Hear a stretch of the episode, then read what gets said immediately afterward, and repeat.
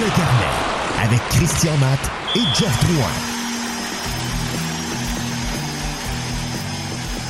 Bonjour tout le monde. Vous nous attendiez depuis un moment, mais nous voilà, Christian Matt de marqueur.com avec Jeff Drouin de fanadien.com dans vos oreilles pour parler cette semaine que du Canadien de Montréal. On va le dire, les derniers jours ont été remplis. Puis étant donné que Jeff était parti sa galipote, ben, on a retardé l'enregistrement du podcast. Bonjour Jeff.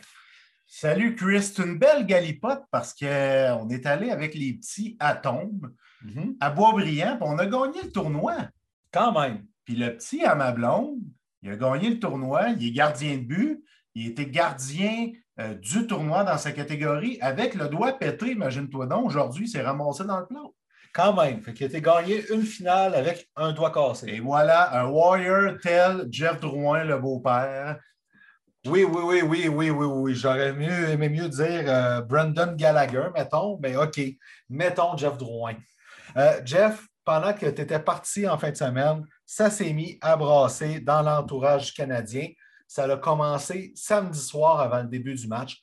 Donc, on apprend par Elliott Friedman que Jeff Molson a demandé la permission de discuter avec l'ancien DG des Rangers, Jeff Gorton. Une demi-heure plus tard, qu'est-ce qu'on apprend par Michael Russo de The Athletic? On apprend que Scott Mellemby, l'adjoint à Marc Bergevin, a remis sa démission du Canadien de Montréal. Plus tard, on apprend que Mellemby a été approché par. Il y a eu des discussions avec le Canadien, soit pour s'occuper des opérations hockey, soit pour prendre la place comme directeur général. Et finalement, vendredi, Jeff Molson lui a dit que ça n'arriverait pas. Donc, on se doute à ce moment-là que Marc Bergevin, c'est fini pour lui à Montréal. Ça a été confirmé dimanche aux alentours de 15 heures que Marc Bergevin, Trevor Timmons au recrutement et Paul Wilson, qui était responsable des communications, étaient tous congédiés. Donc, gros, gros, gros week-end. Geoff Molson a pris la parole lundi devant les médias et ce qu'il a dit, c'est qu'il envisageait depuis un moment de faire le mouvement, donc de faire ce coup de balai-là. Euh, il a réfléchi à son affaire, il a laissé la chance aussi de voir comment ça irait pour cette saison. Et finalement, ben, avec les résultats qu'il avait là, il a décidé de faire feu et il s'est rendu compte que donner deux emplois en un à Marc Bergevin, c'était beaucoup demandé. Donc, c'est pour ça qu'il a séparé le côté vice-président des opérations hockey du poste de directeur général. Et il a aussi dit que pour lui, qu'il y ait aussi peu de choix de première ronde du Canadien encore avec l'équipe, c'était inacceptable. Est-ce que j'ai bien résumé ça pour toi? Ben, tu es assez popé, Chris, puis moi, je veux faire un peu de millage là, sur. Euh, tu as mentionné que Bergevin occupait, en guillemets, deux postes.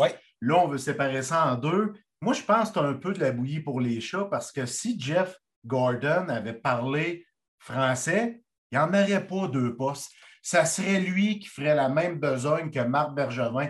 Là, on trouve une porte de sortie euh, pour rentrer un, un, francophone, parce que ça prend un francophone comme directeur général. Tout Mais dans fait. le fond, là, le big boss, lui qui va prendre les, les décisions hockey à la fin de la journée, c'est Jeff Gorton. Fait que c'est pour ça qu'à mon avis, il n'y en aura pas des Patrick Roy de ce monde qui vont aller se joindre à ça parce que c'est des têtes fortes qui veulent euh, détenir tous les pouvoirs. C'est pour ça qu'on voit des noms comme Daniel Brière, Mathieu Darche, Mhm. euh, Philippe Boucher à la rigueur qui est ouvert à rencontrer le Canadien de Montréal. C'est pour ça que c'est ces gars-là qui vont sûrement aller rejoindre le Canadien euh, d'ici les prochains jours, les prochaines semaines. Moi, c'est comme ça que je vois ça. Moi, je le vois autrement, tu vois. Euh, tu as raison dans un sens, là, parce que le- le- le- l'expérimenté qui va être aux dans le, le département hockey, ça va être Jeff Corton. Il n'y a aucun doute dessus. On va revenir sur son CV plus tard. Moi, c'est drôle. On parle, puis j'ai l'impression, je trouve que ça ressemble beaucoup, beaucoup au Maple Leafs il y a une couple d'années, quand Kyle Dubas est arrivé. Puis là, il y avait Brandon Shanahan au- au- comme président côté hockey. Puis que Shanahan a amené Lou Lamoriello comme vétéran pour coacher Kyle Dubas. Parce que Dubas arrivait tout droit du junior. Puis, euh, il n'y avait pas encore la, la- la- la- la- la compétence pour s'occuper tout seul d'une équipe de la Ben, Ligue nationale. Là-dessus, je te donne un peu raison, mais un peu tard. Parce que Lou Lamoriello, si je me souviens bien, il avait été embauché temporairement. Il n'avait pas signé un pack à long terme. Si ma mémoire est bonne, puis ça, se peut, je me ça trompe, mais il me semble que c'était pour du court terme, justement, pour venir aider Kyle Dubas, alors que Molson a confirmé que Gorton était ici pour longtemps. Sa famille allait déménager à Montréal Oui. et tout ça. Là, on lui offre un, un appartement en attendant, mais il veut vraiment amener sa famille à Montréal. Et contrairement à Trevor Timmons, lui, il va habiter au Québec. Ah oui! Ça, ça me achalé beaucoup. Euh, puis je peux le comprendre aussi, c'est normal. Euh, D'un autre côté, s'il avait fait la job où il aurait habité, Oui. ça n'aurait pas changé On aurait fermé nos s'il avait Ben fait oui. la job, mais, Tu sais, euh, Jim- Pop avec les Alouettes, il n'a jamais habité Exact. au Québec. mais il a fait la job. Il a fait la job pendant longtemps. Fait que moi, pour ce bout-là, je comprends que ça me nachale, mais ça ne change pas à la compétence. Puis ce qui s'est passé avec les choix au repêchage, ben, ça parle tout seul, tu sais. Ben, si on analyse juste première ronde, Ouais. c'est quoi ces bons coups? C'est Carey Price? Après ça, tu as Pacioretty, Cole Caulfield qu'il faut encore qu'il se développe, Exact. Ryan Peeling qu'il faut encore qu'il se développe, Sergachev, Goulet qu'il faut encore qu'il se développe. lui, on ne peut pas rien dire. On pense qu'il va être bon. On voit un Shea Weber en lui. On ne le sait pas. Mais c'est très peu en première ronde de, de taux de réussite. Tu sais, moi, je pense qu'un bon chef recruteur doit frapper pour 800 en première ronde. Moi, je, demande 500 parce que ça dépend où ce que tu repêches là-dedans. Puis lui, il frappe pourquoi? Ben là, il ne pas pour ça. Tu sais, dans les top 5, là, il y a eu Carey Price. Ça, c'est solide. Là. Oui, Kotkaniemi. Ouais. que Kanemi, que ça, ça, on- il n'est plus là. Fait que, tu sais, puis je pense pas que c'était le choix parce qu'il y avait Quinn Hughes puis euh, Brady Ketchuk, il ne Ouais. faut pas l'oublier. Ouais. Et Alex Alchenyuk, lui, ça peut passer dans le sens que la QV n'était pas forte. Le premier choix de cette année-là, c'était Nai Yakopa, imagine-toi donc, qui est rendu en KHL. Fait que, tu sais, ce choix-là, on ne peut pas tant le blâmer. Mais sinon, tu as Price, tu as Keke qui n'est plus là. Puis tu as Pacioretty. C'est un choix de première ronde, là, Oui, Pacioretty. tu as Pacioretty, exactement. Tu as Pacioretty qui aujourd'hui non plus n'est plus là. Mais oui, c'est un bon choix, je suis d'accord avec toi. Mais son taux de réussite est très, très bas en première ronde, il faut s'entendre. Puis avant de te, donner le. le- Il y a aussi, avant que tu continues, Oui. Ryan McDonough, qui n'est plus là. C'est vrai, exactement, qui n'est plus là. Il m'en manquait un. on pourrait parler des flops, mais ça, il y en a beaucoup. là. Il y en a énormément. Sauf que des flops, là, ils en font tout. Oh oui, c'est ça. C'est pour Lui, je ça. trouve juste que la moyenne est élevée. Ben, c'est parce que, comme je te dis, Jeff, moi, ça dépend à quel rang tu repêches. Si tu as 10 choix dans le top 10, puis que tu frappes juste pour 500, pour moi, ce n'est pas assez. Je m'attends un peu plus. Si tu as plusieurs choix qui sont plutôt 20 à 30, là, je m'attends à ce que tu frappes pour 500. Parce que euh, plus que tu descends, plus que le, pourcentage. Si on parle comme tu parles, j'aime ça. Mettons, le moi, là, je pense que quand tu drafts top 5, il faut que tu frappes pour 800. Ah oui, top 5, il faut que tu frappes pour 800. il faut que tu frappes pour 800. Tu n'as pas le choix. Top 5, Chris, là, faut que tu repêches le meilleur joueur disponible. Ben oui, Fuck la position. On l'a fait avec Kéké. ben oui. Ça n'a pas fonctionné. là. Je ne le sais pas. C'est-tu Bergevin qui a dit à Timmons, écoute, il faut y aller avec un centre. On n'a pas de centre. Notre ligne de centre, ça fait depuis Coyez-vous qu'on veut la, la, la grossir, qu'on veut qu'elle soit meilleure, plus étoffée. C'est peut-être ça aussi. là. C'est Bergevin qui a dit à Timmons, on draft ça. Ben, puis ça, il y en a plusieurs qui l'ont dit. Ça revient à l'année David Fisher que Trevor Timmons voulait repêcher Claude Giroux, puis que Bob Gainey il a dit non, tu vas prendre un défenseur. Puis que là, Timmons a dit non, non, il y a Claude Giroux, tu vas prendre un défenseur. Tu sais, ça, c'est des choses qui n'aident pas. Exact. La même chose avec l'année de Louis Leblanc. Parce que là, on voulait faire un show, c'était à Montréal, puis Leblanc, puis Leblanc. Mais Timmons voulait Chris Kreider, selon Ouais. ce qui circule. Oui, Méchante différence. ben, en tout cas, aujourd'hui, il y en a un qui va devenir capitaine des Rangers, Puis, tu sais, Puis l'autre, ben, il joue plus. exact. Encore là, cette année-là, c'était pas une grosse cuvée, mais quand même, Chris Kreider, Louis Leblanc, Ben, euh, on parle pas de la même chose. On parle d'un attaquant de puissance qui patine versus un joueur qui patinait comme un chevreuil. C'est parce que, c'est parce que rendu là en 2014, Chris Kreider, c'est pas dans Carey Price qui rentre, hein, c'est dans Henry Lundqvist. exactement, c'est ça. Fait que euh, le bilan de Timmons là-dessus, Timmons, il faut le dire, il a donné beaucoup de joueurs de profondeur. OK? Ça, c'est reconnu. Euh, il y en a qui beaucoup qui. Tu sais, puis euh, Brendan Gallagher reste un super bon coup en sixième ronde, mais il a donné des joueurs. C'est cinquième ronde, je pense. En cinquième, sixième Ouais. ronde. Ouais, il est pas- Mais- un choix lointain. lointain. Ouais. Ça, on va s'entendre là-dessus. Euh, sauf qu'après ça, euh, c'est ça, des joueurs de premier trio qui ont repêché, il n'y en a pas. Le, le dernier, là, c'est Cole Caulfield, puis il n'est pas rendu là. Il n'est pas là, puis on le voit en ce moment, Caulfield, c'est plus difficile. Puis on l'aime, Caulfield, puis j'ai confiance en lui parce que Il va être bon. tu te souviens, quand il était drafté numéro 15 par le Canadien, on jubilait, on capotait. Nous autres, Ouais. on le voyait sortir plus tôt. S'il mesurait 2-3 pouces de plus, là, il, Il le était pas là. l'avait pas. Exact. Là, on l'a, je suis content. Il devrait devenir un joueur top 6, un joueur de premier trio. Mais comme tu dis, il n'y a pas de joueur de premier trio. Le seul bon coup, c'est vraiment Carey Price, qui est l'un des meilleurs gardiens de la planète. Ben, Oui, sauf que euh, l'année de Ryan McDonough puis de Max Pacioretty, Timmons s'est fait lancer des roches parce qu'il a passé par-dessus deux gars de la LHJMQ. Il a passé par-dessus David Perron. il a pris Pacioretty à la place. Puis au lieu de prendre Angelo Esposito, il a pris Ryan McDonough. Fait que ça, C'est des bons coups. C'était des bons coups, à un moment donné. Mais oui, euh, puis là-dedans, il y a des joueurs qui avaient du talent quand même. Tu sais, un gars comme Nikita Sherbak, je sais qu'il a été pris en fin de première ronde, mais il était vu comme quelqu'un qui pouvait être un beau projet à l'attaque. On l'a mal développé. Et ça, je pense que c'est l'autre affaire qui a nuit à Trevor Timmons. Ces joueurs ne sont, se sont jamais réellement développés. La preuve, dans la Ligue nationale aujourd'hui, il y en a six qui jouent, sept, puis ils n'ont pas tant de buts que ça. Là. Non, exactement. Puis, on parle du recrutement. Oui, Timmons, c'est torts, mais au niveau du développement, euh, c'est, c'est, c'est un groupe de personnes qui s'occupent du développement, dont Francis Bouillon qui est encore là.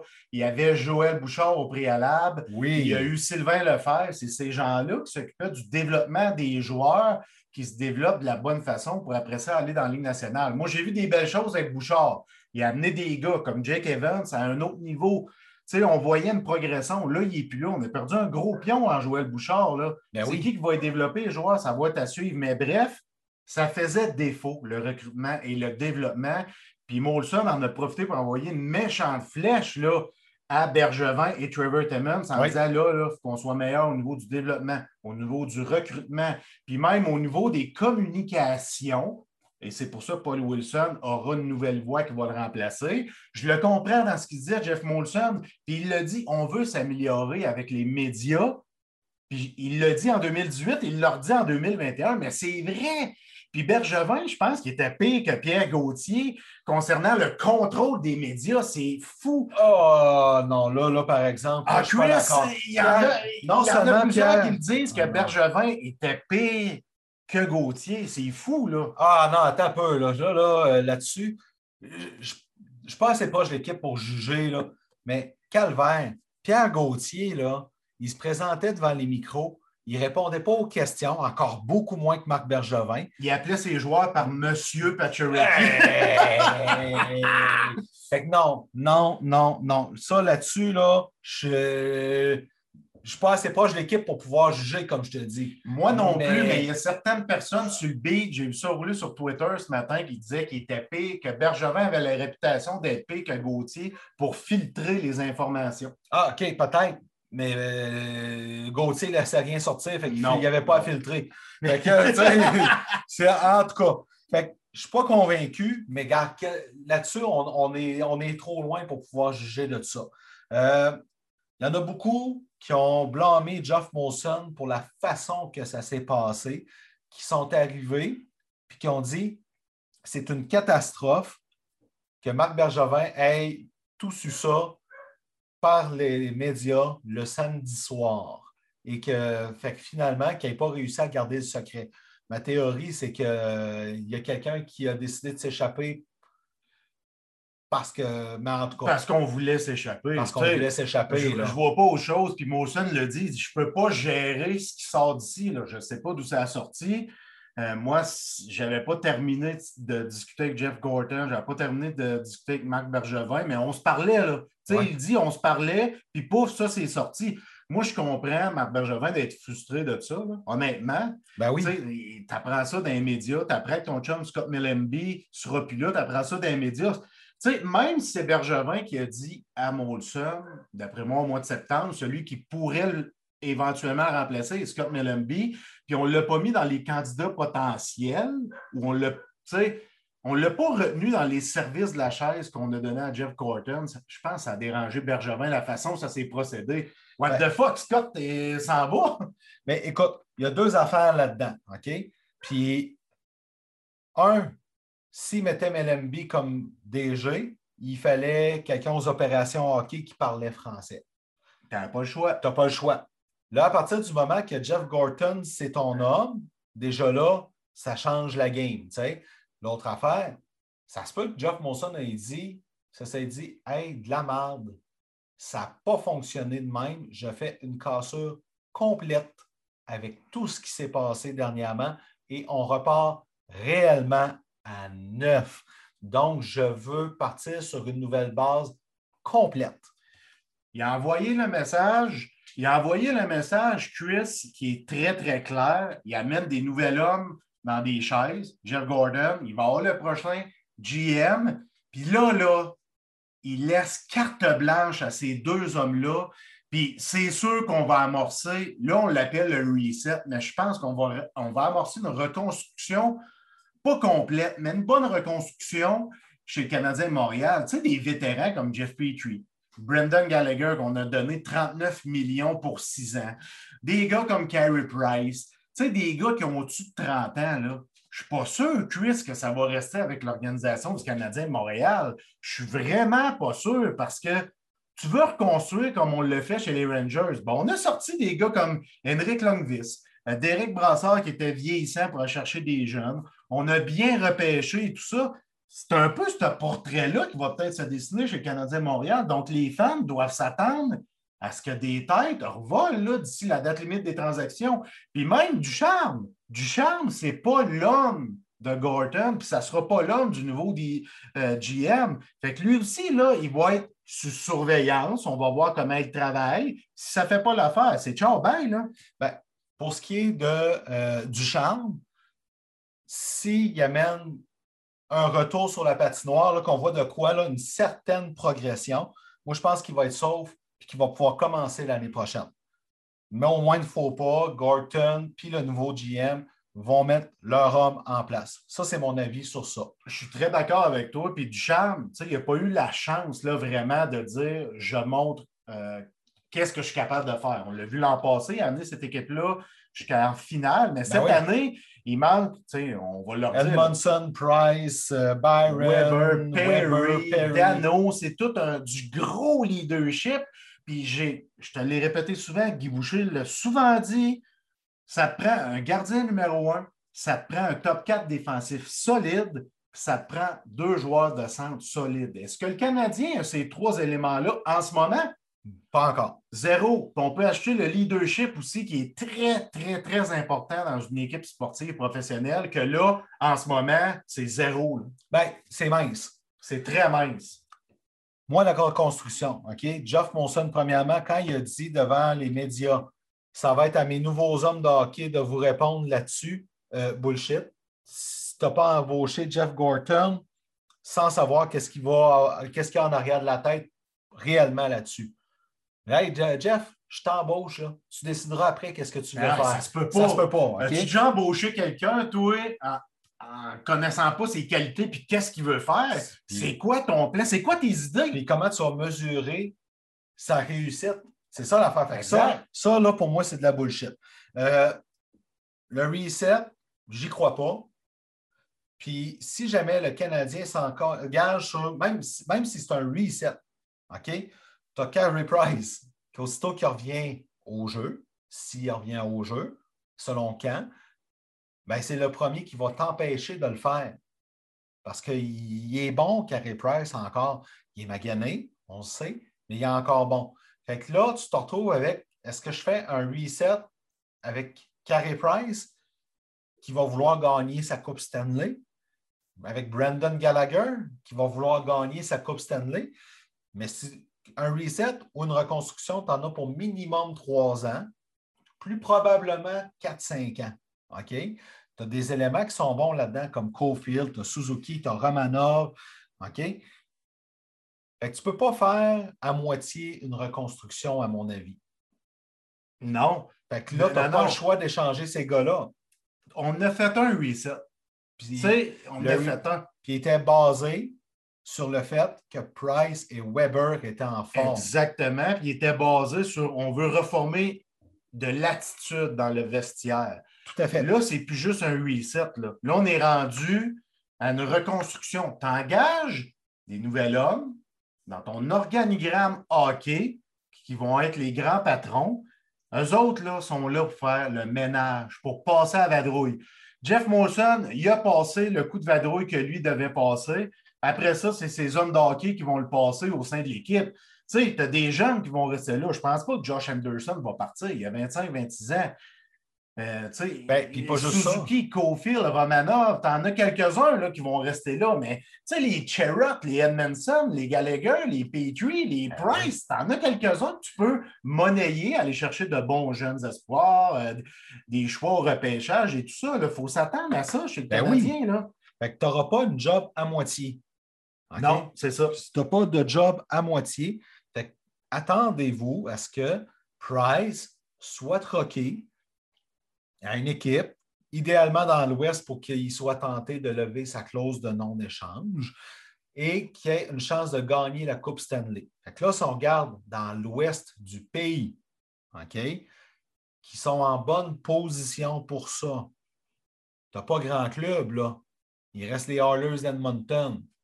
Les Flames ont Markstrom. Ouais. Les Canucks, ben, c'est les Canucks. Hein? On va y revenir. Le Kraken, c'est une équipe d'expansion. Puis ils ont déjà Philippe Grobauer là-dedans. À un moment donné, si Price va gagner sa coupe, ça se peut qu'il y ait ailleurs que dans l'Ouest, mais je pense qu'il va être pas mal plus willing de se faire dire on t'envoie dans l'ouest du pays, il va vouloir, proche de ta famille. Il va vouloir, exact, c'est ça que je partais, pour dire. Il va vouloir se rapprocher. S'il a quitté le Canadien, il va vouloir se rapprocher de sa famille puis terminer sa carrière près de sa famille, là où il a une chance de remporter une Coupe Stanley. Et quelle meilleure place que Edmonton, ou que, hein, derrière Connor McDavid et Leon Draisaitl, qui eux autres vont y en donner des goals. Et où la place sa masse salariale? Il va falloir que le Canadien en retienne? Il va ah falloir qu'on vide du salaire du côté des Hallers également pour y laisser une place. C'est pas facile. Miko Koskinen, 4,5 millions. Son contrat se finit à la fin de l'année. Il y a une clause de non-échange, mais tu sais comme moi qu'une clause de non-échange, quand un, DG décide qu'il veut l'échanger, le joueur. Là, fait que c'est Montréal qui se ramasse avec lui. Ben, écoute, temporairement. Temporairement. Parce que, tu sais, on s'entend, là, des équipes, là, des équipes qui peuvent prendre Price, qui veulent prendre Price, qui ont besoin de lui, puis qui sont proches de la Coupe, si on se fie à l'aspect géographique, il n'y en a pas tant que ça. C'est les Oilers. C'est les Oilers. le reste, en Californie, les Sharks ne sont pas là. Les Kings ne sont pas là. De toute façon, les, Ducks ne sont pas là. Les Ducks ne sont pas là. Parce qu'eux aussi sont en terminaison de reconstruction, peut-être. maison, maison. Parce que les jeunes, ça sent bien les jeunes, les, les, les Egress, les Comtois et tout ça, les jeunes s'en viennent. Troy Terry qui est arrivé. Oh, c'est un choix lointain. Ben, c'est bien développé. On l'a bien développé au sein de l'organisation. Donc, euh, chapeau aux Dogs d'Anaheim. Eux, là, le seul problème actuellement, qui n'est pas un problème parce qu'ils sont surprenants, c'est Dallas Hickens. puis encore, puis encore, il fait la job. Oui, mais ses cheveux. Je, je, ses cheveux. je, t'ai bouche bée, hein, de ben, écoute, c'est parce que euh, si c'est une question de coiffure, là, je vais y proposer la mienne, puis ça va tout te régler pour toi. Tu sais. Ouais, mais Je je te dis pas que je suis un fan. Je te dis pas que je suis un fan de Dallas Aikens. C'est qu'à un moment donné, le gars fait la job. Tu sais, c'est comme à un moment donné, euh, dans un pool de hockey, faut pas que tu prennes juste des joueurs que tu aimes. Ça, c'est vrai, j'ai appris ça. Tu sais, à un moment donné, moi, je vais toujours me rappeler, là, euh, 98-99, là, deux ans de suite, là, j'ai eu l'occasion de prendre Matt Sundin en huitième et neuvième ronde dans un pool. OK, tu ne pas? Personne ne l'aimait? Personne ne l'aimait. Puis, à un moment donné, je me rends compte, je fais Pierre, j'ai ça encore là? Je prends Matt Sundin. J'ai gagné des pots de Ben oui, mais Matt Sundin, je ne comprends pas. Là. Je comprends pas moi non plus. S'il y a un joueur régulier dans NHL, ben, c'est bien Matt Sundin, c'est pour Puis- vrai. Là. Puis moi, c'est pas que je l'aimais pas, c'est que je m'étais jamais rendu compte qu'il était encore là. Tu sais? Fait qu'à un moment donné, c'est ça. Fait que c'est la même affaire. Tu peux pas avoir. Fait que c'est la même affaire avec Dallas Eakins. On parle de relève à Marc Bergevin. Là, c'est parti en fou parce que l'arrivée de Jeff Gorton, ça veut dire que le Canadien va prendre un DG francophone qui n'a pas d'expérience dans cette job-là. Et là, c'est là que ça a commencé à partir en fou. Tu as Patrick Roy qui, lundi, mardi matin, a carrément dit Je veux y aller. Est-ce que l'intérêt va être mutuel? Ça reste à Moi, voir. c'est là, Chris, que j'apporte un bémol. Hmm? Si en 2012, Molson ne voulait pas de lui, Roy, là, Pourquoi qu'il voudrait plus là? pourquoi qu'en 2021, ça aurait changé? Je ne suis pas sûr qu'il y ait un fit entre Molson et Roy. C'est plate, là. Roy, je l'ai aimé comme gardien de but. Il était sensationnel. Pour moi, c'est Oui. le meilleur gardien de but de l'histoire avec Martin Brodeur. Même Dominique Hachek, que je considère que c'est en tout cas, c'est c'est un top 3 assez excellent. Bref, Oh oui. je l'ai aimé comme joueur, mais comme dirigeant, il y en a qui l'aiment. C'est un gagnant, il a du caractère. nanana. Avoir du caractère ne veut pas dire avoir du bon caractère non plus. Puis, puis je pense qui- qu'il y a beaucoup de mauvais caractère dans, dans Patrick Roy. Moi, c'est ça qui me dérange. C'est une grosse tête qui veut avoir le monopole. Puis Joe Sakic, c'est pas pour rien qu'il l'a renvoyé. Là. Ben, en pas fait- pour rien. Là. en fait, il ne l'a pas renvoyé. C'est Roy qui a quitté Oui, mais parce que qui ne faisait pas ce qu'il lui voulait. Exact. OK? Et c'est là. J'ai hâte de voir pour Patrick Roy. Je ne suis pas convaincu, mais pourquoi ne pas le rencontrer? Au- à tout le moins. Fait que, déjà là, ça va calmer parce qu'il y en a qui l'aiment Roy, là, tu sais, puis qui. Ben oui, le, le roi Patrick, hein, tu sais, on l'a vu quand on a retiré son chandail au là, il était acclamé. Là, Ben, tu sais. mais Et- en- Puis comme je te dis, je l'aime, je l'adore. Je l'adorais comme joueur, Chris. C'est juste comme dirigeant, je ne suis pas certain que ça- qu'il y ait un fit avec Molson. C'est c'est Non, non, moi, non, euh, je ne suis pas convaincu.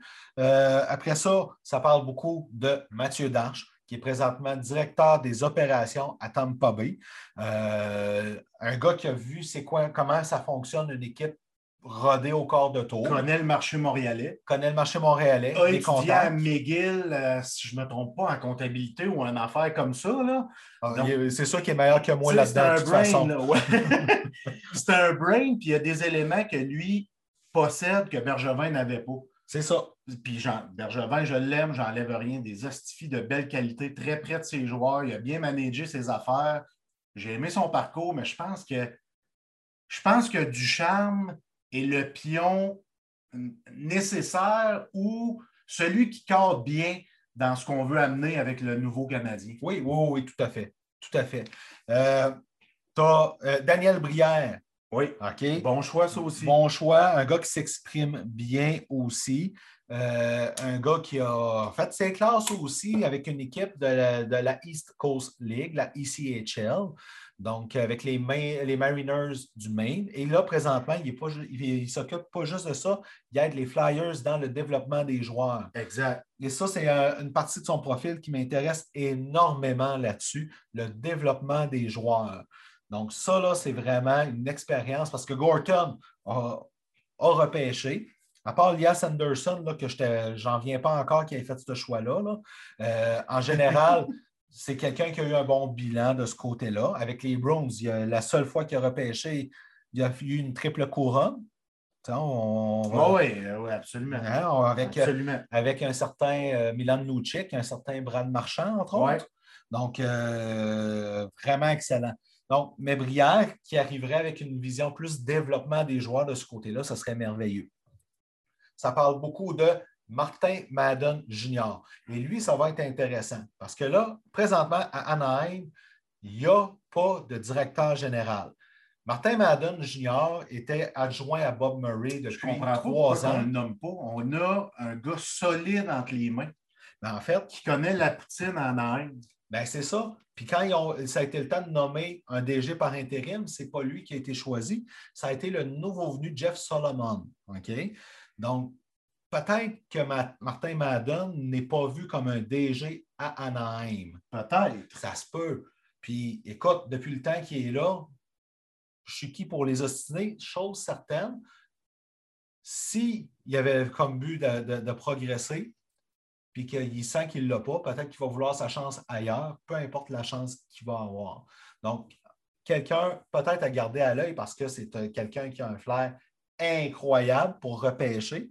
Hein? Des Josh Manson, Jimmy Drisdale, Troy Terry, Sam Steele, Maxime Comtois.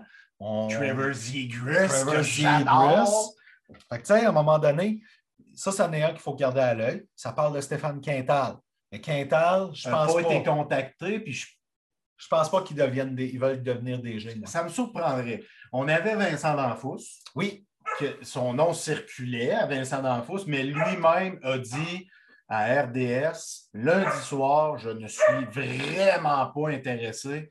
Puis, gars, même mon chien en arrière confirme que D'Anfous n'est pas intéressé. Il s'est mis à japper aussitôt que tu en as parlé. Mais d'après moi, Chris, tu as le facteur qui arrive. Je te laisse aller régler ça. Puis, je vais poursuivre Chris en disant qu'il y a un nom.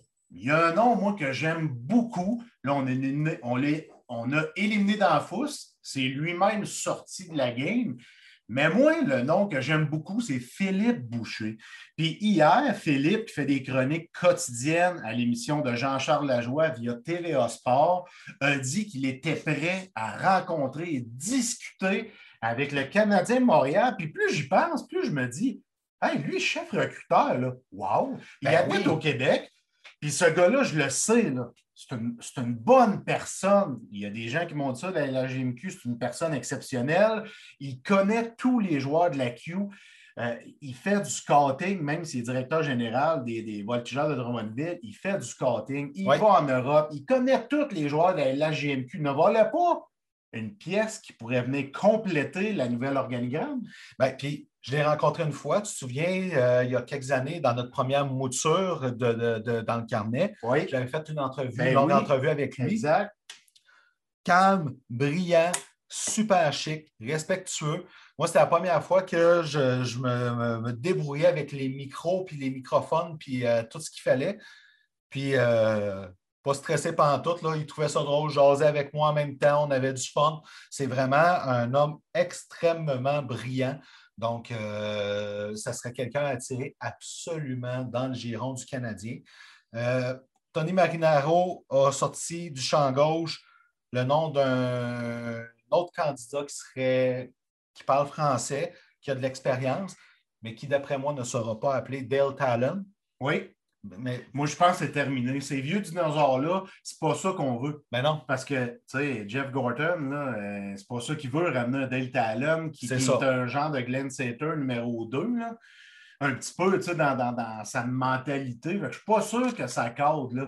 Il y a le nom de Martin Brodeur que j'ai entendu, mais moi, j'y crois zéro. Ça fait combien de temps qu'il est au New Jersey, à part son passage à Saint-Louis? Là? 30 ans, à peu près. Lui, c'est son équipe, c'est les Devils. Il est en train de se lancer dans bas avec le nouveau chandail. en plein ça. Fait oubliez Martin Brodeur. hey, parenthèse. Moi, on dit qu'il n'est pas beau le chandail. Hein? Il est très, très laid. OK, fin de la parenthèse. Il doit être content de plus être joueur, le vieux bois. en tout cas, peu importe. Euh, j'ai lu un autre nom d'un candidat et là, je vais te surprendre en te disant qu'il parle en français. Oh! C'est quelqu'un qui, euh, à chaque fois qu'il y a un poste de DG qui s'ouvre dans la Ligue nationale, son nom revient. Puis, je ne m'attendais pas à ce qu'il parle français, mais il parle français. Savais-tu ça, toi, que Kevin Weeks parle français? Zéro. Ben, Kevin Weeks, c'est quelqu'un qui parle français. On parle très articulé. Très articulé quelqu'un qui a une bonne vision des choses. Euh, peut-être que Kevin Weeks va avoir un appel pour jaser. Oui, mais est-ce que. Je sais qu'il n'est pas québécois. C'est ça mon point. J'ai l'impression qu'on veut vraiment trouver un Québécois à Chris. Puis ce qui est triste, on en parlait hors d'onde, Joël Bouchard. Oui, c'est plate, c'est parti. Oui, exactement. Il est parti dans le mauvais moment. Puis même l'embauche d'André Tourigny en Arizona, ça s'est fait trop tôt. Tu sais, c'est parce que c'est deux têtes d'hockey qui sont bons avec les jeunes dans le développement, qui connaissent euh, la CHL au grand complet. Ben c'était, moi, je pense que c'était deux gars qui auraient été rencontrés sans aucun doute. Là. Ben, sans aucun doute, mais regarde, on ne peut plus euh, rien changer là-dessus. Euh, j'ai hâte de voir. Moi, ce que j'espère, c'est que les gens, quand ils peu importe l'homme de hockey qui va arriver, ils vont lui laisser la chance. Parce que, tu sais, Brière, là, le monde commence à dire hey, il n'aimait pas Montréal dans le temps. Il y en a aussi quand, dans un de mes textes qui est écrit qu'il était trop petit. Ça, ça m'a fait rire. Là. ça, là était drôle. Celle-là était drôle. Tu sais, euh, Mathieu Darche, ouais, mais il n'a pas été. Tu sais, les, les, les, gens trouvent déjà des bébites. Là, à un moment donné, il faut qu'on laisse la chance à ceux-là qui arrivent là de faire leur place. Mais j'avais lu ça dans les commentaires sous l'un de nos textes. Je pense que c'était l'un de tes textes sur marqueur euh, sur justement du charme. sous l'un de tes textes, le gars, il dit Mathieu Darche avec trois petits points. Mais je comprends pas. Mais je comprends pas. C'est quoi qu'il y a, Mathieu Darche, de pas correct? Il est en train d'apprendre avec le meilleur directeur général de sa génération à Tampa Bay, Julien Brisebois. Je comprends pas. C'est un gars articulé, c'est un gars qui a des études, c'est un gars qui connaît le marché, c'est un gars intelligent, c'est un gars qui, aime apprendre, qui a soif d'apprendre, mm-hmm. puis il apprend avec le meilleur. je ne comprenais pas les trois petits points. Mm-hmm. Est-ce qu'on critique Dash parce que c'est un gars de quatrième trio?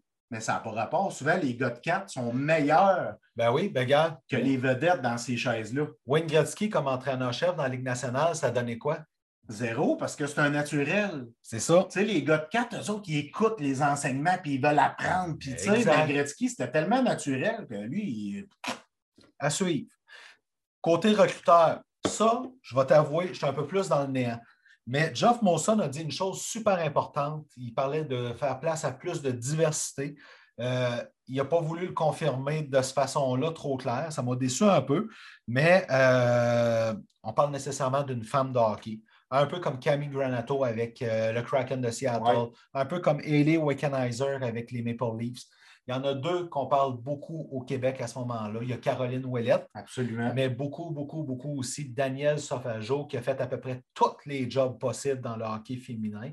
C'est le temps là, de faire place à quelqu'un comme ça, les deux ou les deux.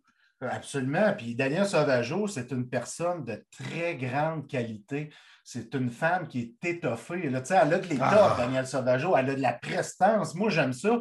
Elle a toutes les qualités pour avoir un rôle au sein d'une équipe de la Ligue nationale de hockey, Chris. Ben Sincèrement, je la vois. Puis je serais tellement content que le Canadien l'embauche parce que là, moi, pour moi, là, Chris, il n'y a pas de sexe quand tu embauches une personne. Ben que tu sois un gars ou une femme, je m'en contrefous. Es-tu qualifié pour faire ce boulot-là? Oui, parfait, viens-t'en. C'est ça. Fait que si Sauvageau détient toutes les qualités, tu l'embauches. Ben, puis je le sais qu'elle possède, ces qualités-là. Quelle femme intelligente qui a mhm. gagné, qui sait comment gagner, qui sait comment développer, qui sait comment parler aux individus. Euh, je te le dis, je l'adore, moi, Daniel Sauvageau. Puis je la verrais d'un très, très bon œil dans le développement des joueurs, elle aussi. Oui. Tu sais, là, vraiment, là, c'est quelqu'un qui a cet œil-là, qui a tout fait. Donc, moi, là, j'aimerais ça, pouvoir voir au moins Daniel Sauvageau. Puis, si on peut avoir et elle et Caroline Ouellette ou n'importe qui, mais un poste d'importance dans le département hockey du Canadien, ça serait vraiment merveilleux. Oui, puis Caroline Ouellette, on le sait, c'est une leaduse naturelle. Oui. Fait que, tu sais, elle aussi, après jouer un beau rôle dans une organisation comme le Canadien Montréal, puis elle est très respectée. Bien, partout, partout, partout. Partout, partout, tout le monde respecte Caroline Ouellette. Moi, je l'avoue, puis elle, aussi, elle a une prestance, euh, elle a une belle présentation devant les médias, elle parle bien. Elle aussi, elle pourrait avoir un rôle majeur avec le Canadien Montréal. Bien, tout à fait. Jeff, on prend une pause là-dessus. OK? Au retour, on va parler de hockey, mais sur la patinoire. OK? Donc, on revient aux Canadiens sur la patinoire. On va parler des derniers jours parce qu'on a eu le droit au meilleur comme au pire. On va dire ça de même? On va dire ça de même. Fait que on fait une pause pipi puis on revient de Burg. Oui, je vais m'occuper de mes chiens.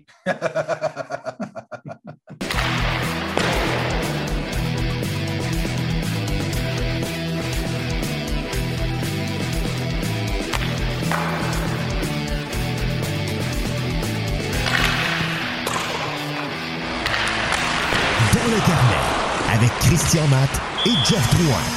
De retour dans vos oreilles, cette fois-là pour parler de hockey, mais sur la glace, pas dans les corridors sombres du Centre Bell. Jeff, la semaine dernière, le Canadien avait un voyage de trois matchs en quatre soirs. Au moment qu'on se parle, ils ont joué quatre matchs en six soirées. Donc, ça a commencé mercredi contre les Capitals à Washington. On savait que ce serait difficile. Ça a été difficile. Avec une victoire des Capitals 6-3. Le vendredi, défaite à Buffalo. Le samedi, on se dit Hé, vierge, ils s'en vont à Pittsburgh. Pittsburgh est en feu. Comment ça va aller? Finalement, ça a bien été. Victoire de 6-3. Et finalement, il n'y a pas eu. Ah, écoute, je ne peux pas dire un effet Gorton, je vais m'en vouloir. il n'y a pas eu de, de, de, Contre les Canucks qui en arrachent énormément. Puis ça paraissait. J'ai vu le. J'ai vu sur Twitter du monde appeler ce match-là le match des équipes dysfonctionnelles. Ben, c'est ça. c'est ça quand même, là, tu sais. Puis le Canadien ne l'a pas eu. Contre, malgré une superbe performance de Jake Allen. Jake Allen été impérial contre les Canucks lundi soir. Sincèrement, j'ai vraiment aimé sa prestation. Il a maintenu son équipe dans la game. Oui. Euh, ça fait au moins trois matchs qu'il maintient son équipe dans la game depuis le début de la saison là, que j'ai retenu. Là, Ouais, trois grandes performances. Hier, ça en était une. Ça en était une hier, mais là, c'est parce que l'équipe ne marque pas de but lorsqu'il est devant le filet. Ben, Ou même, ben, peu importe qui est devant le filet, on ne sort pas de goal. Tu sais, sont où les Toffoli? Sont où les Anderson? Sont où les Cofield? Sont où, tu sais, on, peut tous les nommer. Sont où les Gallagher? On ne marque pas de but chez le Canadien de Montréal. C'est difficile. Le power play, là, arc, je m'excuse, là. Mais le premier gars que tu veux sacrer dehors quand tu es directeur général, c'est Alex DeRose. ah non, écoute, il- euh, c'est lui qu'on dit qui est en charge de l'attaque massive. Ah, Hey. Bodé, je t'aime beaucoup, là. Tu as du caractère, là. J'adore ça. Tu communiques bien avec les joueurs. Mais ton power play, là, il est, il est, il est Non, merdique. ça marche pas. Il- ça ne fonctionne pas pantoute. Puis pourtant, il y a des éléments qui devraient permettre d'avoir un bon power play. premièrement, moi, j'en reviens pas. Dans les rangs universitaires, on a toujours vu Cole Caulfield à gauche, comme Ovechkin, jouer là. Là, on le place à droite, puis on met Josh Anderson avec lui, qui n'est pas un passeur. Fait que, tu sais, déjà là, au départ, moi, ça ne marche pas. L'avantage numérique, on dirait que c'est encore le pattern qu'on suit sur le, le plomb de chez Weber. Oui, exactement. On ne l'a pas redessiné vraiment. Entre toi et moi, là. Puis Moi, ça ne marchait pas de toute façon l'année passée, là, ce pattern-là. là. C'est ça, exactement. Mais tu as des marqueurs dans ton club. On s'entend, là. Tu sais, Caulfield, c'est un marqueur. Toffoli, c'est un marqueur. Là, Hoffman est blessé, mais c'est un marqueur. Ben oui. Tu as des éléments qui peuvent te permettre de créer un scénario euh, euh, qui ressemble au Lightning de Tampa Bay. Bien, tu as, de quoi à faire. Mais la nouvelle tendance dans la Ligue nationale, de toute façon, puis elle va rester, OK? Parce qu'on va tout le monde le faire, OK? C'est que tu as des joueurs habiles qui bougent la rondelle, qui tentent de faire sortir l'adversaire de sa position, OK? On le sait, c'est comme ça que le Canadien il est pourri en désavantage numérique. Il se fait sortir de sa position. Hein? À un moment donné, ça paraît. Fait que les autres équipes font ça. Là, on a un power play de joueurs. Oui, OK, un joueur devant le filet, je suis entièrement d'accord avec ça. OK? Mais à part ça, les autres, là, c'est statique. Ça ne bouge pas, là. Ça ne bouge pas, pantoute, pantoute. Tu fais quoi avec ça? Pourquoi on se continue là-dessus? Oui, mais dans un sens, Chris, quand tu es statique, je vais t'expliquer un peu, moi, le, le dessin que je vois. C'est exemple, un droit, un Suzuki en bas de zone qui peut distribuer la rondelle. Oui. Ashmark, qui est le, le point de mise en jeu droit et gauche. Oui. Tu as Cofield d'un bord, tu as Foley ou Hoffman de l'autre bord. Tu as un gars comme Dvorak ou Armia qui a des grosses faufounes devant le gardien. Ça Oui. fait quatre joueurs. Puis en arrière, tu as soit, je sais pas, Chris Wyman, Sami Nico, Jeff Petrie. C'est les éléments qu'on a en ce moment. Moi, c'est ce que je vois, là. Pas Ben Sherrod, là. Non, non, absolument pas. C'est ça qu'on voit, là. Des grosses faufounes devant pour, pour euh, voiler la vue du gardien. Puis tu as deux snipers, trois avec Hoffman naturels. Je trouve qu'on s'en sert mal. On s'en sert mal. Cofield, il n'est pas positionné à la bonne place sur l'attaque massive quand il était là. Puis ça m'énerve. Ben oui, mais Jeff, un, il n'est pas positionné pour ça. Puis de deux, Caulfield, là, ça- où ce qu'il y a tout le temps eu du succès, là, c'est qu'il y avait des coéquipiers qui avaient la, la- la rondelle, OK, qui attiraient des joueurs vers eux autres, qui arrivaient à y refiler, puis lui, il avait tout le temps le spot facile pour avoir la POC puis tirer. Mais présentement, là, il n'est pas capable de faire ça parce que de la façon qu'ils sont placés, il n'y a personne qui sort l'adversaire de ses culottes pour dire euh, faire faire une erreur de position. Tandis que le Canadien, les erreurs de positionnement, là, on les collectionne bien. Là. Sans qu'à force de les faire, on devrait les voir venir ailleurs puis essayer de les reproduire. Oui, mais c'est difficile, là, je trouve, en dur. ce moment. Puis j'ai aimé ce que Charles a déjà dit. C'est difficile de faire fonctionner les unités spéciales quand le 5 contre 5, ça ne va pas bien. Il n'y a, pas tort. Tu es dans un état mental que tu n'as pas de confiance, que ça ne va pas bien 5 contre 5, ça ira pas mieux ces attaques massives, il n'y a pas tort. Sauf que moi, je regarde le dessin de Burroughs. Ah, et ça ne marche pas. Là. Ça ne fonctionne pas, ça. Ça ne Puis- fonctionne pas. L'autre affaire qui ne fonctionne pas, OK? Puis c'est parce que là, ça vient de fonctionner avec Christian Dvorak, OK? Bizarrement, là, dans les 6-7 dernières games, là, il y a peut-être une game qui a joué 20 minutes, mais à part ça, là, il a joué entre 16 et 17 minutes. Puis il s'est remis à produire. Il a géré son temps de jeu. Fait que moi, là, quand tu as un joueur qui est hot, là, fais-les jouer. Pourquoi Ryan Peeling, hier, en première période, il a joué aussi peu? C'est ton meilleur centre, c'est en site avec Devorak. OK, on s'entend, là, mais c'est ton meilleur centre. Donne-y de la glace.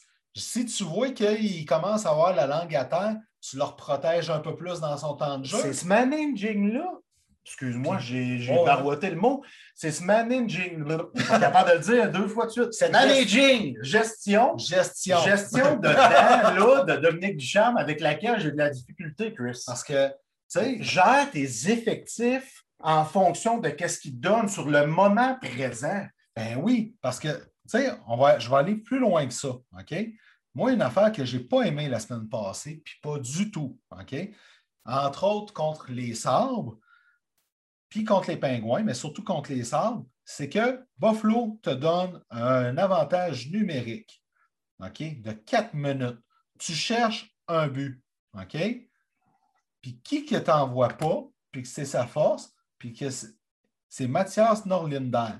Norlinder, que sa force, c'est de bouger la rondelle. On n'a pas tant que ça des défenseurs de même. Tu l'amènes. Tu sais que tu as Norlinder, c'est soit la Ligue nationale ou il retourne en Suède. Tu le gardes dans la Ligue nationale pour voir ce qu'il est capable de faire. Tes autres défenseurs font rien. Jeff Petrie, ça ne marche pas. Pourquoi tu ne l'essayes pas, Norlinder? Ben non, il laisse sur le banc pendant quatre minutes. Hey, lui, là, pendant- quand il voyait ça, là, puis qu'il a joué en tout 11 minutes, puis même pas, il devait-tu se dire hey, j'ai hâte de retourner en Suède, en calvaire. Il devait s'ennuyer de sa mère, Hey. certain. là. C'est ce que je trouve dommage. Tu sais? Puis, contre les, les Canucks, Mathi- Mathias Norlinder, combien de temps qu'il a joué, Jeff, tu le sais-tu? Des poussières. Il a, il a joué des poussières. Puis, je suis en train d'essayer de te le trouver pendant que je te le dis, mais on l'a très peu vu. Tu sais, à un moment donné, là. euh, C'est parce que euh, ce jeune-là, là, tu veux le tester. Mais Est-ce qu'on le garde ici ou on l'envoie là-bas? Mais teste-le pour vrai. Avec la fiche. 12 minutes, Des 27 poussières. secondes contre les Canucks et 0 secondes de jeu en avantage numérique. Mais on s'entend-tu, Chris, entre toi et moi puis nos deux, là? Avec la fiche merdique du Canadien en ce moment, c'est le moment de tester tes jeunes effectifs. Ben oui, Il est là, Norlander. Essaie des choses avec. Mets-le en powerplay. Fais quelque chose. La même affaire pour Romanov. essaie-les en powerplay, donne-y la chance de démontrer qu'il est capable de le faire de façon constante. Hey, Commencez à instaurer ça avec les jeunes qui vont être ton futur, qui vont être là, mais que les Gallagher, les Price, les Petrie, les Cherrott, les Edmondson finissent par quitter si on décide de vraiment passer à vadrouille. Là. ben c'est ça, parce que s'il y en a bien un qui a bien progressé, hey, Romanov, là, Incroyable depuis qu'il est revenu au jeu, depuis qu'on l'a scratché. incroyable, là. Il est bon, il joue bien. Donne-y un petit peu plus là, pour montrer ce qu'il est capable de faire. tu sais. Fait que ça, je suis vraiment déçu. Mathias Norlinder, là, il doit avoir hâte en tabarouette de s'en retourner en Suède. Ou il doit se dire Je peux rester, mais fais-moi jouer, là, mon... fais quelque chose. Fait que ça, j'ai été bien, bien, bien, bien, bien déçu. Euh, Ryan Paling, wow. Lui, depuis qu'on l'a rappelé, là, il a compris Wow. les choses. Moi, j'ai vraiment aimé, on va parler du match de lundi soir qui est plus frais dans notre tête. Cette combinaison-là été ma favorite. Avec, avec Jonathan Drouin. Avec Jonathan Drouin, Ouais. puis même Joël Armia, euh, que moi, j'ai appris à aimer avec ses lacunes. Je l'aime, Joël. J'ai vraiment aimé ce que j'ai vu de Péling. Ben J'ai senti quelque chose, puis là, je me suis dit, si bol, c'est un troisième centre quand il joue de même, un vrai troisième centre. Là. Puis c'est parce que ça fait plusieurs matchs de suite qu'il fait. Exactement. C'est pas juste une game, deux games. Là, on le voit ré- répéter euh, ce style de jeu-là. puis J'aime vraiment ça. Il commence à comprendre il est qui comme joueur de hockey, puis on le voit présentement. Puis là, on dit que Péling et Drouin forment la quatrième unité. Là. Ah, Ça, il n'y a pas de numéro, je crois, parce que moi, ça a été mon, mon- ma combinaison favorite il y a lundi soir contre les Canucks.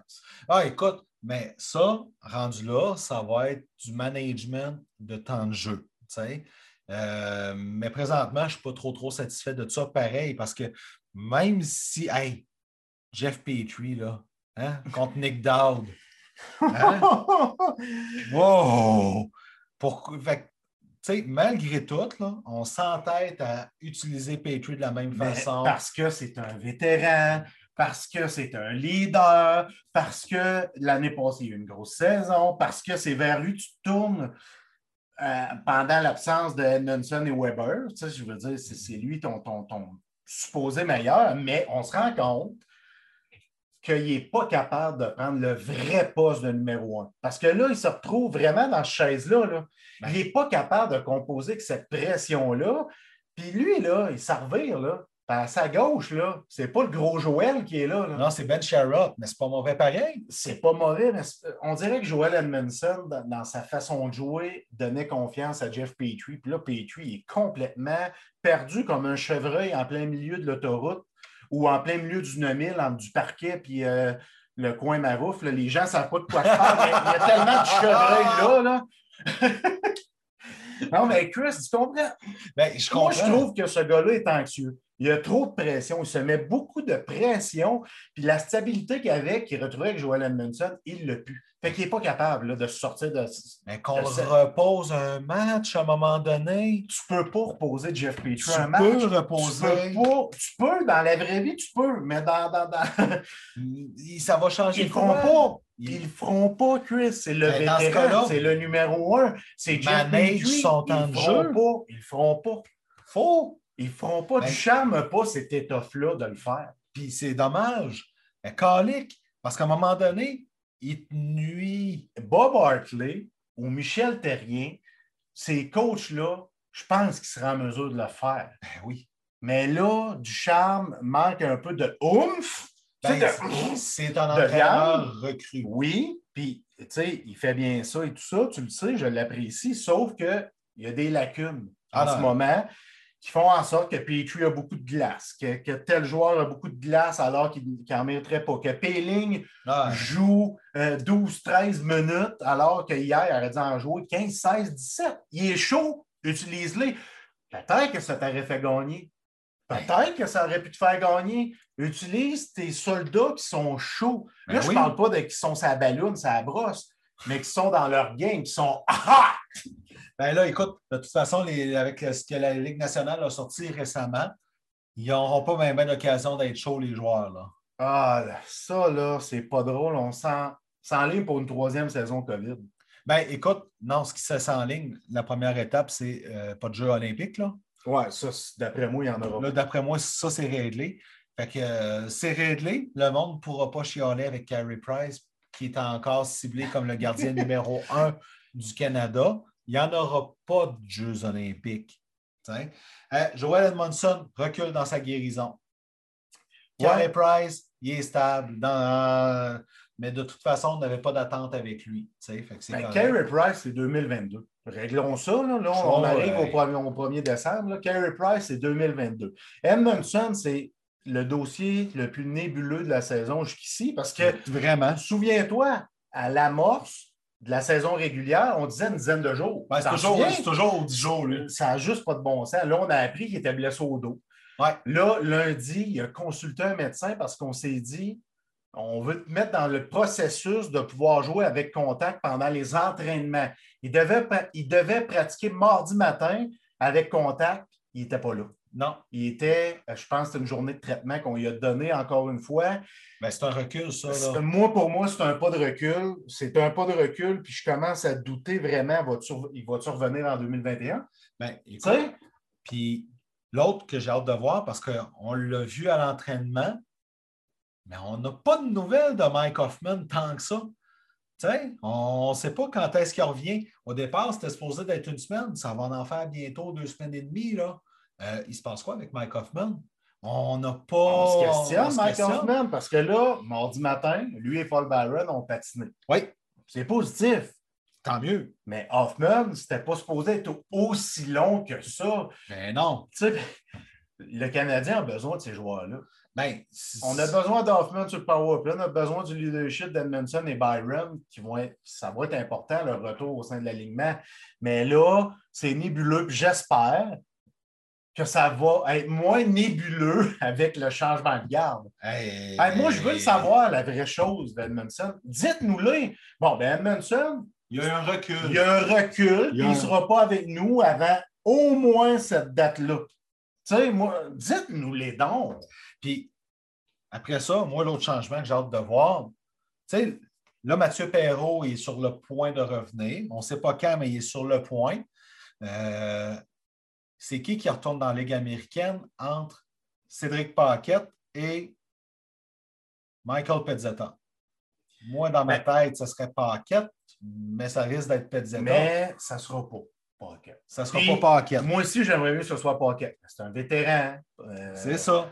On veut le garder au sein de l'alignement. Puis c'est plus facile d'envoyer un jeune comme Pezzetta euh, du côté de Laval. c'est sûr, ça va être Pezzetta. Malheureusement, moi, j'aime ce qu'il apporte. J'aime ben voir Pezzetta. Quand on lui donne la chance. Exactement. Quand on lui donne la chance, tu sais, garde, c'est pas un gars de skills, mais il fait ce qu'il a à faire, déranger l'adversaire, être intense. C'est jamais de demi-mesure, Pezzetta. C'est le pied au plancher. C'est ce qu'on voulait. Je l'aime beaucoup. Il fait parfaitement sur une cape. Mais à un moment donné, tu as des choix à faire. Tu as des gars qui reviennent. Tu n'as pas le choix. Tu sais, Perrault s'est entraîné mardi matin. Il est blessé à l'œil. S'est fait opérer à deux reprises. Il revient. On le fout ça à deux. à gauche de la deux avec Cofield et avec Suzuki et Cofield. Ben, puis Pezzetta qui alternait un peu avec euh, Perrault. Mais c'est bon signe.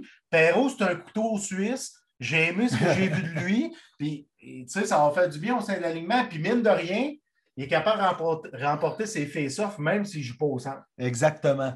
Mais Perrault, ça va faire du bien. Mais là, il y a des grosses décisions qui s'en viennent. Parce que là, tu as Paul Byron qui s'en vient éventuellement. Tu as Mike Hoffman.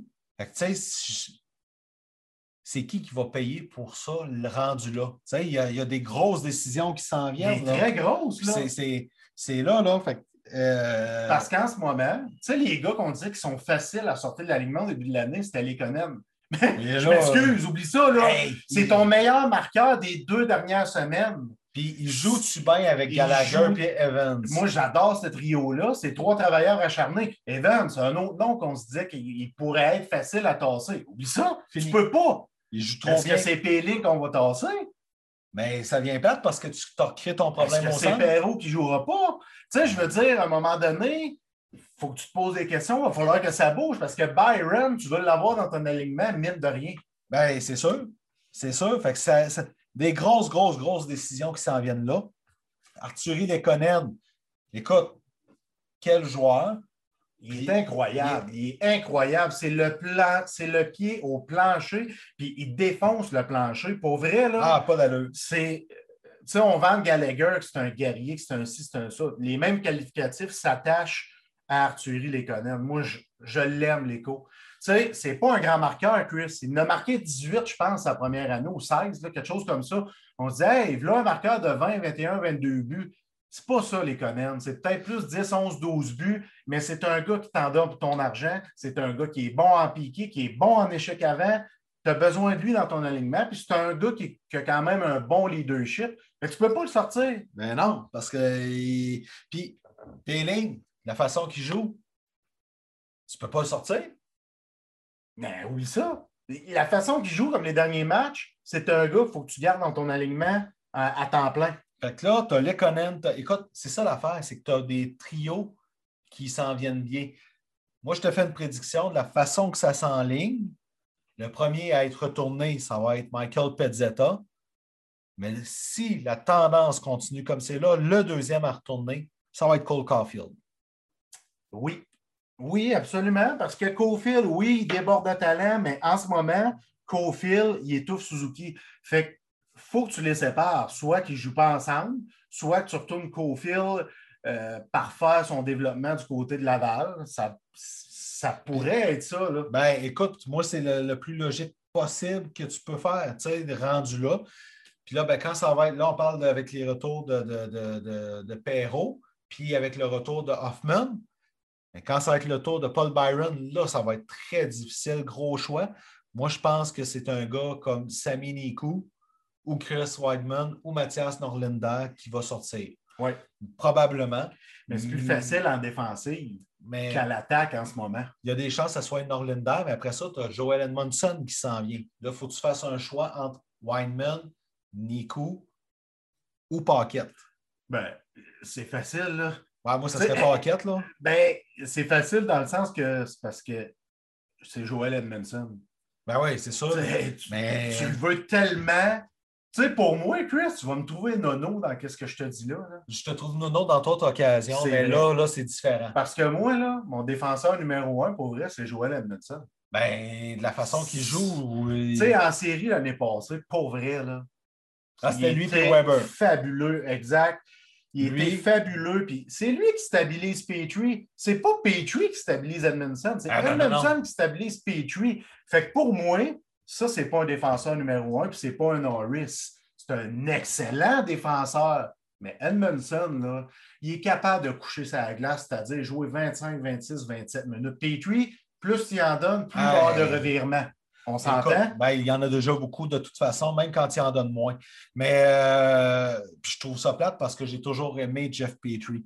Euh, puis d'ailleurs, dans une reconstruction éventuelle, si ça s'enligne là-dessus, je crois que Joel Edmondson est le morceau qui va rester comme vétéran pour pouvoir guider le vestiaire.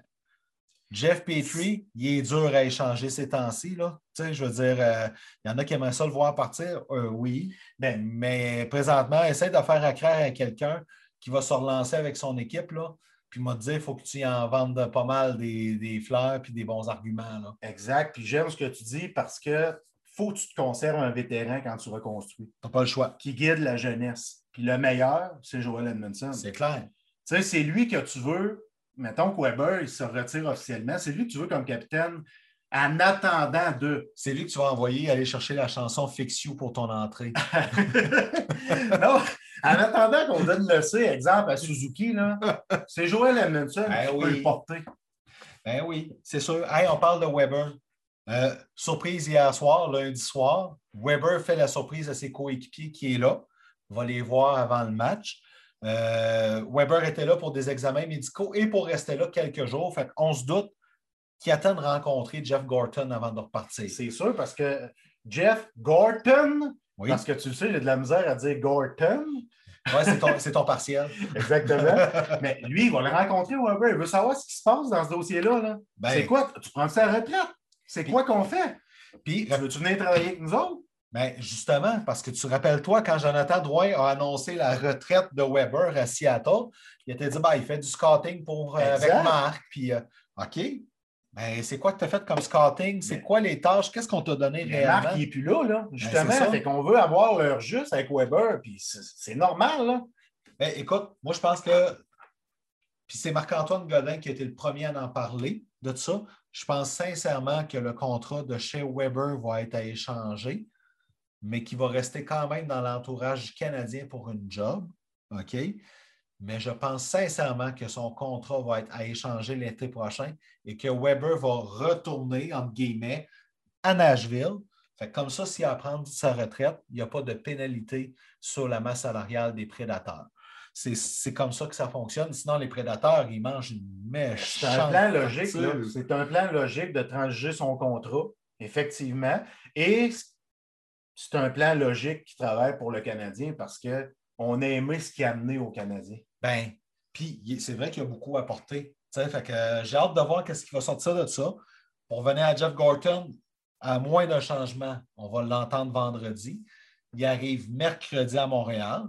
Pour moi, ça y laisse le deux jours pour rencontrer Weber, rencontrer Molson, rencontrer les joueurs, rencontrer Dominique Duchamp. Je veux une belle mise à jour. Je veux un plan d'action. Moi, c'est à ça que je m'attends de cet homme-là. Ben, moi, je pense qu'il va arriver et il va juste dire ce coup-là, là, je n'ai pas des grandes attentes parce qu'il n'y a pas encore son DG. Mais une fois qu'il va avoir son DG en place, je pense que c'est là qu'on va se le faire annoncer qu'il y a une reconstruction. À suivre. si on suit la logique des choses là-dessus, là, puis je ne serais pas surpris qu'il nomme son DG, qu'il trouve son DG, mais qu'il ne le nomme pas tout de suite. OK? Deux choses. Un, s'il est encore à l'emploi dans la Ligue nationale puis qu'il veut finir la saison, ça se peut qu'on finisse la saison avec juste Jeff Gorton comme euh, directeur Ben oui, Il est général. capable de faire la job. Il est capable. Tu sais, Comme, comme on le dit depuis le début, c'est lui le vrai GM. Ben, c'est ça. Ben, tu sais, l'autre affaire, ça se peut qu'il décide qu'il embauche le DG, puis qu'en même temps, avant de l'annoncer, il trouve le recruteur en chef. Puis qu'ils vont annoncer les deux. Parce qu'à un moment donné, parce que Jeff Gorton, c'est reconnu, c'est pas quelqu'un qui aime les caméras. Pas sûr qu'il va triper à faire une conférence de presse par annonce, moi. C'est un bon point. C'est un bon point. Puis justement, il n'en fera pas beaucoup de caméras une fois que son GM va être embauché. Que, ben, écoute, non, puis c'est correct aussi. Tant mieux. Moi, tant qu'il fait la job là-dessus, j'ai aucun stress avec ça. Cette semaine, c'est une semaine plus tranquille pour le Canadien. Tant mieux. Donc, jeudi, ils reçoivent Nathan McKinnon, Kel McCarr et l'Avalanche Tu du vas être Colorado. là, toi? Je vais être là, puis ça me dit quelque chose. Je pense que tu vas être là, toi aussi. Ben, hey, on va être là en direct d'une loge grâce à HL Media. Écoute, juste le fait de voir au moins une fois dans ma vie Nathan McKinnon en personne jouer, je suis aux anges. Fait que j'ai hâte de le voir en calvaire avec Kel McCarr, qui est tout simplement phénoménal. Euh, je donnais Aaron Ekblad dernièrement comme celui qui était en avance pour le Norris. Il est encore là.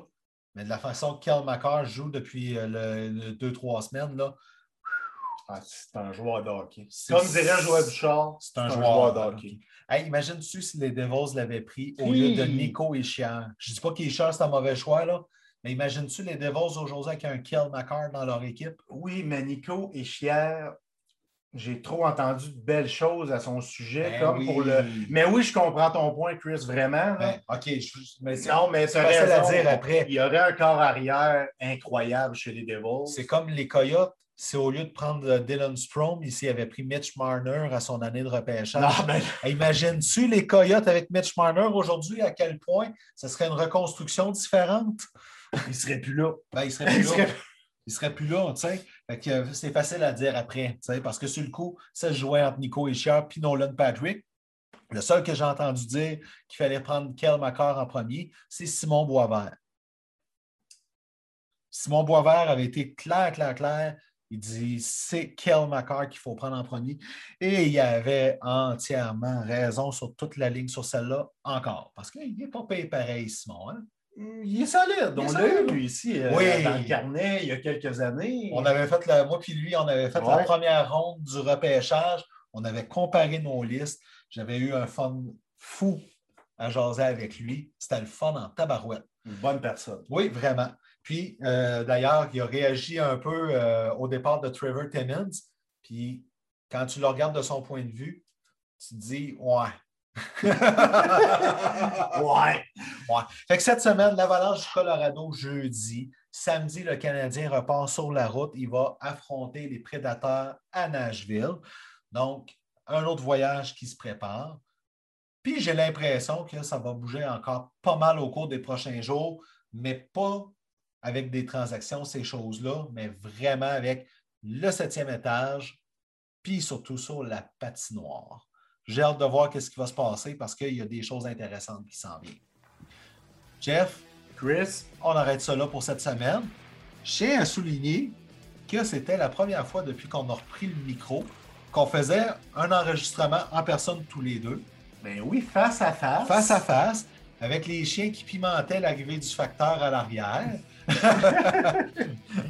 Eh boy! Mais merci tout le monde de nous encourager. Merci pour votre patience. Il y en a qui m'ont écrit qui se demandaient si on allait bien. Puis euh, pourquoi il n'y avait pas d'épisode de sortie. C'est simple. Tant a ça, ben, en sachant que Jeff était parti encourager la famille dans un tournoi de hockey, on s'est dit ben ça bouge assez. Ça ne donne rien de faire tout ça dimanche soir à 11h. Puis après ça, ben, il fallait bien qu'on travaille un peu de temps en temps. Donc, euh, c'est ça. Donc, merci à nos chers abonnés pour leurs encouragements. Merci à Pat et Marc de HL Media.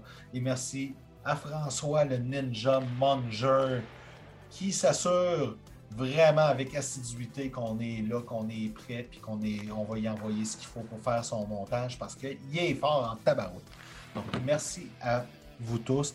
Et surtout, comme Jeff va le dire dans pas long, merci encore une fois aux abonnés, aux lecteurs, à ceux qui nous écoutent qui nous lisent. On vous aime. Et on vous aime beaucoup, beaucoup. Et on vous promet qu'on va être de retour sur l'horaire normal la semaine prochaine. Donc, on se reparle dimanche. Passez une belle semaine. On a très hâte de vous reparler.